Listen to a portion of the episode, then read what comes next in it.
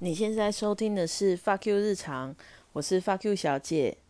好废哦，我最近真的好废哦。虽然我提起精神看了很多书，但是还是好废哦。我最近就是一直被一本书打到，叫做《原子习惯》，每个人都在写阅读心得。这本书多好又多好，然后我就想说，干，我有那么多书要念呢。那我到底要不要买来看呢？好，然后呢，我就前往图书馆的网址，然后我就一看，哇，原子习惯预约人数高达七百二十一人。如果我在往生前可以拿得到书，那是算是很厉害。我转念一想，我也不是买不起，所以我就自己买了。好，《原子习惯》这本书，我大概看了。应该说，我一开始看我就流眼泪，因为这本书的作者他在年轻的时候就遭遇非常大的变故，他为了恢复往日风光，他才去想出这套系统。可是他在很多的书上都有做多印证，这个文心理学的书、科学的书，他有很多的大量的阅读。都可以印证出为什么这套系统是有效的，可以让你成功的。然后我马上体验以后，我就失败了。你知道我，因为我只看了三分之一，然后我很认同它里面的一些做法啦，比如说，我现在要停止看脸书，好，我为什么戒断呢？我就要让开脸书这个动作非常的困难。比如说，我就把 A P P 删掉。那我要怎么样才能开脸书？首先，因为我实在很很很少打开我的笔电。首先，我要打开手机网页版，点开脸书的网址，还要输入账号密码。我不知道你们现在有多少人还记得自己的脸书账号密码，因为根本就不用登入啊。好，这样子是困难很多。在困难很多这个状态下，你就会养成啊，干算了，不要看好了。然后呢，如果我要养成戒掉，不要买虾皮，好，就是我要减少消费行为。那我一样啊，好，我把虾皮删掉。当我要找一个东西的时候，我先仔细想，我到底是真的需要吗？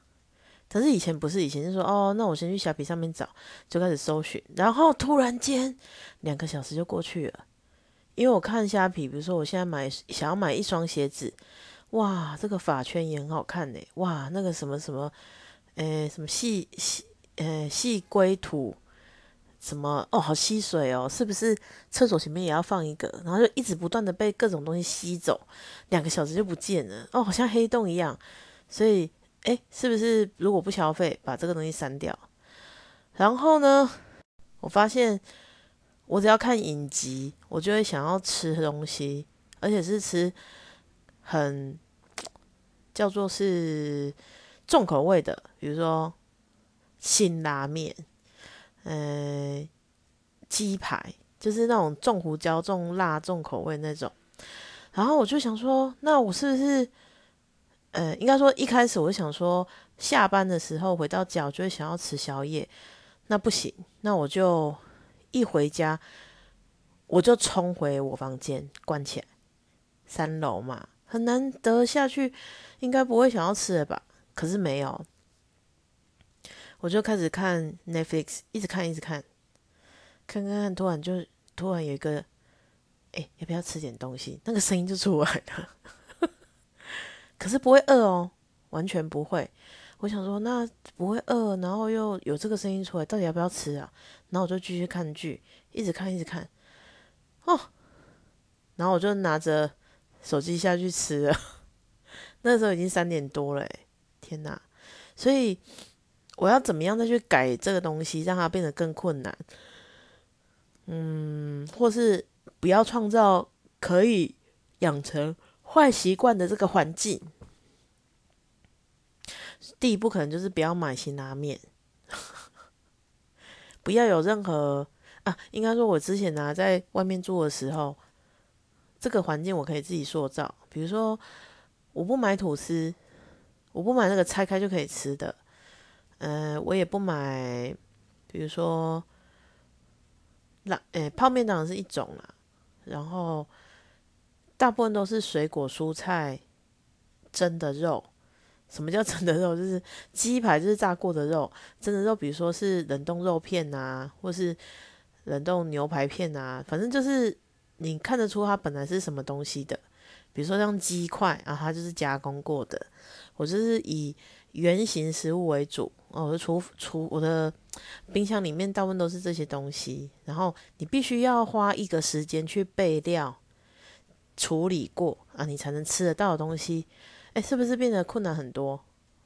但是不是？我昨天只要拿出锅子，丢下泡面，然后敲一颗蛋，然后吃吃吃，哈哈哈哈哈，然后就洗碗也很简单嘛，就锅子。筷子什么洗完，而且我还继续看，看到快四点，我觉得我看到我要中风了，太晚睡就是会有一种很不舒服的感觉，然后我就回去睡睡觉，一边睡一边害怕说会不会胃食道逆流，可是很莫名其妙的是，我明明就知道吃宵夜就会有胃食道逆流的风险。然后熬夜，我隔天会很不舒服，甚至就是可能引发荨麻疹啊、过敏啊。可是我还是想吃，诶，到底为什么？所以我一直在这些书里面找答案，找不到。但是我肚子越来越大，但不是怀孕啊，所以怎么办？所以，但是我一施行原子习惯，我就失败了。所以我一直在改造其他的自己的想法。那我最近因为。我本来的想法是，我要把所有的书看完、整理完，我才可以再买书。可是我就好想要买哦，就是我就想说，我就已经没有在买新衣服或者 h 那些名牌啊，我至少可以看书吧。好，我就反正我又买了七本，这七本很多是整理的书、极简的书，然后还有心理学的。然后，当然还有这本《原子习惯》。那我其中有一本我已经火速把它看完以后，有一些东西我很想要开始实行看看。第一本叫做《我简单的哦，我简单丰富的生活体验》。这本书是我其实以前在 IG 上就看过这个日本人的房间，很屌，他几乎没有东西。然后他的房间里就是和式地板。他睡觉就是夏天就是直接这样睡，木头上睡，然后如果冬天就裹着毯子睡。我觉得好屌哦，到底是？然后呢，他的洗衣机是洗脱烘三合一，所以他也不用晾衣服，拿出来折一折就可以穿。他的衣服很少，东西也很少，然后每年换一只 iPhone，所以他没有多余的东西。我觉得他很屌啊。但是有需要做到这样吗？我觉得好像也不用。但是这是一个目标，然后它有里面有很多，但我就是应该说，我在看书，有时候有些事情不是说哦，他要这样做我也要，不是，我是会突然惊觉到，哇，原来也有这条路可以走。就是有的人就会讲说。极简生活，你就是只能有，比如说二十套衣服，不可以多。然后看别人说，他就会告诉你，没有啊，每个人不一样啊。有的网红，他每天都要，他这是他的工作，他要搭配，那等于是他的身材工具。那二十套绝对是不够嘛。可是如果今天像我这样子，我就是一点，诶，就是那叫什么三点一线，工作。家里跟比如说吃饭的地方，反正我就是很固定，都是跑那些地方的话，我真的不需要那些衣服诶，我只要可遮蔽的衣服就好，越简单越好。所以每个人的需求不一样，所以它里面其实有讲说，这是我的生活体验，但是不是不见得适合你。我想要设计我自己的，所以你知道现在是年末。我就想说啊，那一月一号是不是来试试看？但是又会很怕说，会不会又像我先设定我不要吃宵夜，我冲回房间马上就打破，隔天就是满满的罪恶感，会跟跟对自己生气，觉得唉，怎么那么废？难道不能少吃一顿吗？就是吃不要吃这个宵夜，难道有这么难吗？但是在当下的时候，没有办法阻止自己，诶，双脚就这样走下去，所以不知道该怎么办。我想，我应该要把《原子习惯》看完，我再来完整实行这件事。但我只是觉得很好奇，说为什么之前在吃行一六八的前三个月这么容易？我一讲我就不吃了，我就是呃晚上没有吃嘛，因为在上班，回到家以后就一路饿到隔天下午，然后我就吃一餐，然后再。隔天下午吃一餐，我发现我有上班的时候我都很规律，没有上班的时候我就当作弊日，像今天就是，所以我想说我已经都放假，我应该要来录一下 podcast，讲一下我最近的心得。也许你刚好遇到跟我一样的事情，你就可以引以为戒。但是为什么会这么容易失败？然后又是我又在想一件事情，就是说。他简单的提案，好，简单生活的提案，他的原则是锁定在他知道他一个月要花多少钱，所以他不用再去找特别高收入的钱，他可以得到很多跟自己相处的时间，然后真正的去关心朋友啊，因为他也没有那么多欲望了，所以他也不用说。存钱去买任何东西，或是说会有入不敷出的状态，嗯，很想要有这种生活，感觉在修行，可是又不痛苦。然后另外，我还买了一本书，叫做《不消费的一年》。其实我一本书叫做《一年不买可不可以一年都不买》，我以为是同一本，结果不是诶。所以，诶。不消费的一年呐，这本书是加拿大人买他写的，然后我之前买的是可不可以一年都不买，是美国人写的。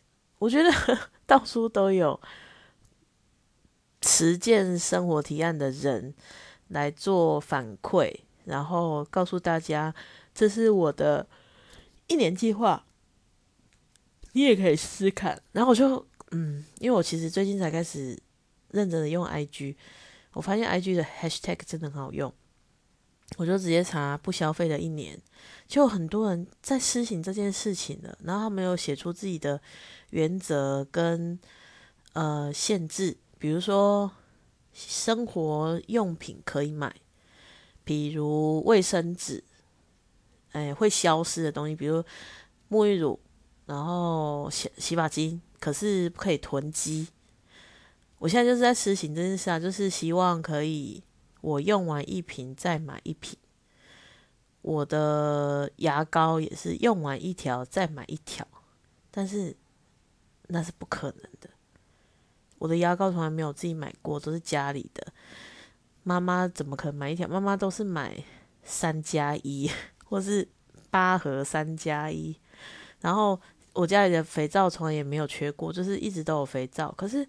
明明就还有一堆，为什么又在买？我也不晓得。可能有一天我要跟我妈妈再了解一下。然后他戒酒了，我就在想，不消费的一年对我来说，酒是不是很重要？我是不是不可以戒？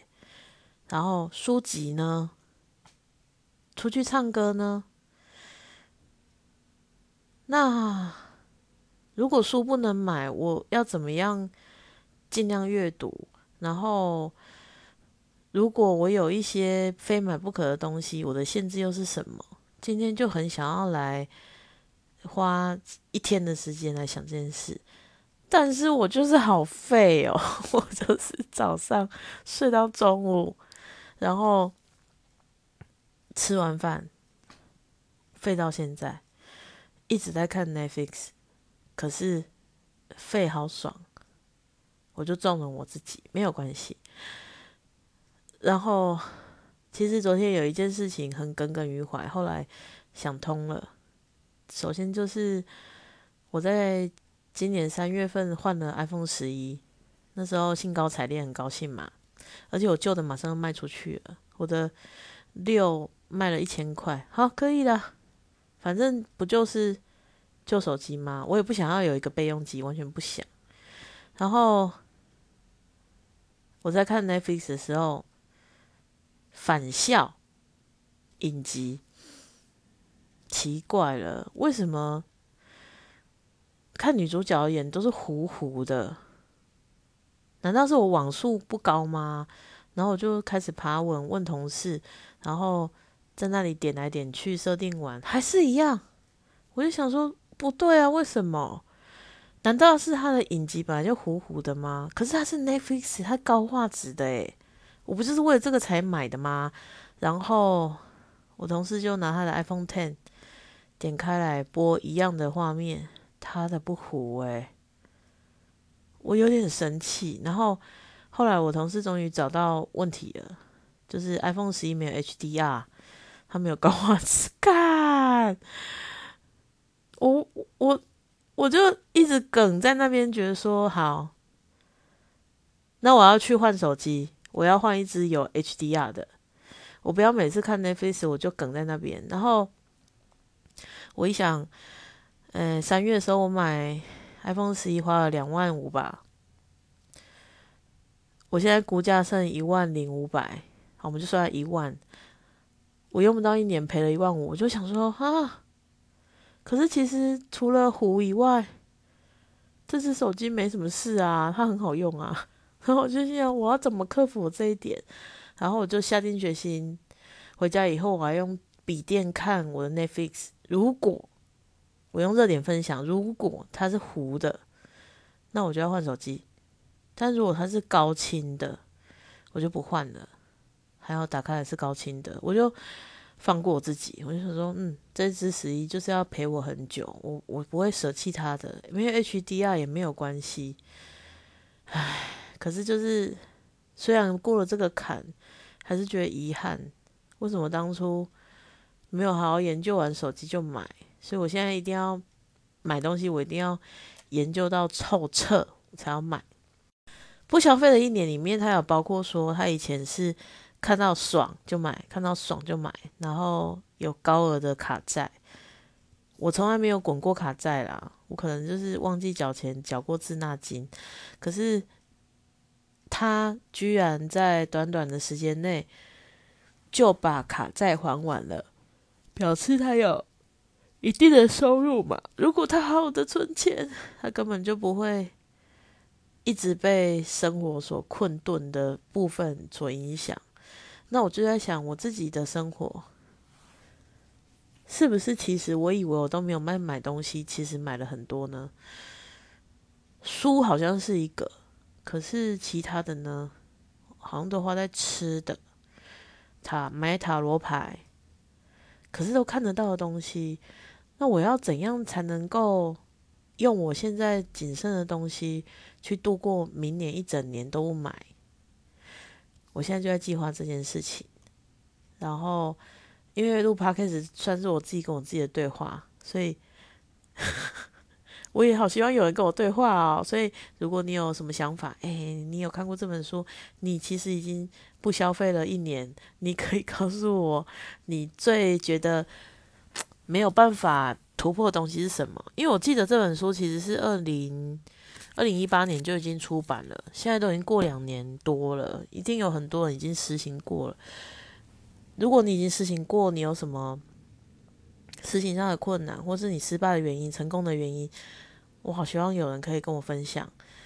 然后，或是你想要再不消费一年，你可以跟我一起做的话，也很好哦。再就是。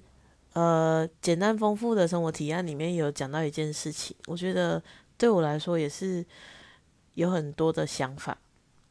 他说，有人对于他做简单生活提案，倡导东西不要太多，却奢侈的买了一台 LG，就是洗脱烘。好，他他自己本身在里面说这一台要十四万，我想应该是日币啦。那我心想说，十四万。日币有很多吗？因为我看他房间就没阳台啊，你要叫他晾在哪里？如果有地方可以晾，谁不想用用晒的？就是有有阳光的那个香味。如果没有的话，那当然是洗加脱加烘啊。那假设他买的衣服都是那种可以烘的，然后又是每天都有洗都烘，哎，他这样不用很多衣服才是对的啊。就是可以维持这个的话，这台机器买了就值得啊。那我现在有没有什么东西是我觉得买的很贵，但是很值得可以去分享的？我想不出来诶。但是我就很想家里也买一台洗家拖家烘，不用了，我家有阳台，有我可以晒衣服。然后最近还有想到一件事情，就是为什么断舍离或极简生活的人要先把衣服或是东西先丢一波，不能把东西用到极致之后，就是先不消费了一年，然后用到极致，慢慢丢完以后。再去转换呢？我其实有点后悔，就是我衣服丢的太快。如果我是依照刚刚那个想法，我先用谨慎的东西不消，不要再买，我一直换换换换，就是有点像新陈代谢，有没有？到最后啊，我就会换成全部都是我喜欢的，而且这些东西都被我充分利用过，它才结束生命。但是好像会落入一个轮回，就是我仍然没有我想要的生活空间，于是我就放弃这个原则，啊，我就买好了啦，哦，我也一样找不到衣服这样，所以好像我的这个够这个方向好像是没有办法施行的。但是如果是以一个小小类别，我觉得是可以的，比如说你把你的化妆品。应该说保养品好了，化妆品可能不一定。保养品全部集合起来，发现哇，好多试用品，好多过期的，好多瓶瓶罐罐，用可能用了一次啊，喜新厌旧又买了另外一个。这个好像就可以用这个原则，我先把过期的回收掉，试用品尽尽量先用完。那如果像我之前一年，就是一年内可能。比较频繁的去，呃，台南啊，小琉球啊，反正有，呃，如果有没有旅行，我们就把旅行的东西尽量减到最低最轻嘛。所以把这些东西都拿出去用，然后渐渐的给它用完。面膜也是一样，把它全部集合起来，过期的先淘汰，新的用用用用用到最后到底了大 day 了再去加。加看是那时候就可以买自己喜欢的东西，我觉得好像是比较正确的方式。不过如果这是因为我没有太多的保养品，如果说我有三十套，好像不行诶，也是只能用丢的。所以在消费之前多想一想，这我觉得才这个才是第一步，可以杜绝。太多囤积的方式哦，然后再来还有一本书叫做《像火箭科学家一样思考》。这是这本书，其实我是在朋友的 IG 上，他有一个现实动态，我就那时候还不懂。诶，这本书的内页有这个，不管说什么话，我都觉得很打到我，很很。很吸引我，我就问他是什么书，他就帮我查到书名以后，反正就一起买了啦。但是我还没有打开来看，它很厚诶，它是呃特别厚的书，大概如果原子应该有原子习惯的两倍厚，不过它里面的字是不是大的，也是小小的，所以这个要慢慢的看完以后，我应该可以就来分享很多很有趣的事情。所以目前我要先来计划了，就是未来的一年我要怎么样来做我的简单生活提案，然后我要怎样一年都不买，我要怎么样持续鼓励自己断舍离，正常的更新我的 podcast，还有拥有我自己喜欢的空间，这是未来一月一号之后要努力的，然后。Netflix 的《Sweet Home》真的很好看，大家快去看。是暌违已久的史诗片，应该说史诗怪物片里面，我觉得最有创意的。韩国人真的是被激发出很多潜能，不能出国拍，不能不能做任何事情，疫情又这么惨的时候，他们反而出了很多很有质感的片，真的很值得欣赏这个民主。所以啊，目前的话就是这几天废当废物的一个心得，我会努力，希望今天。不会下去吃宵夜，努力的做别的事情。你现在收听的是《发 Q 日常》，我是发 Q 小姐，谢谢你的收听哦，再见。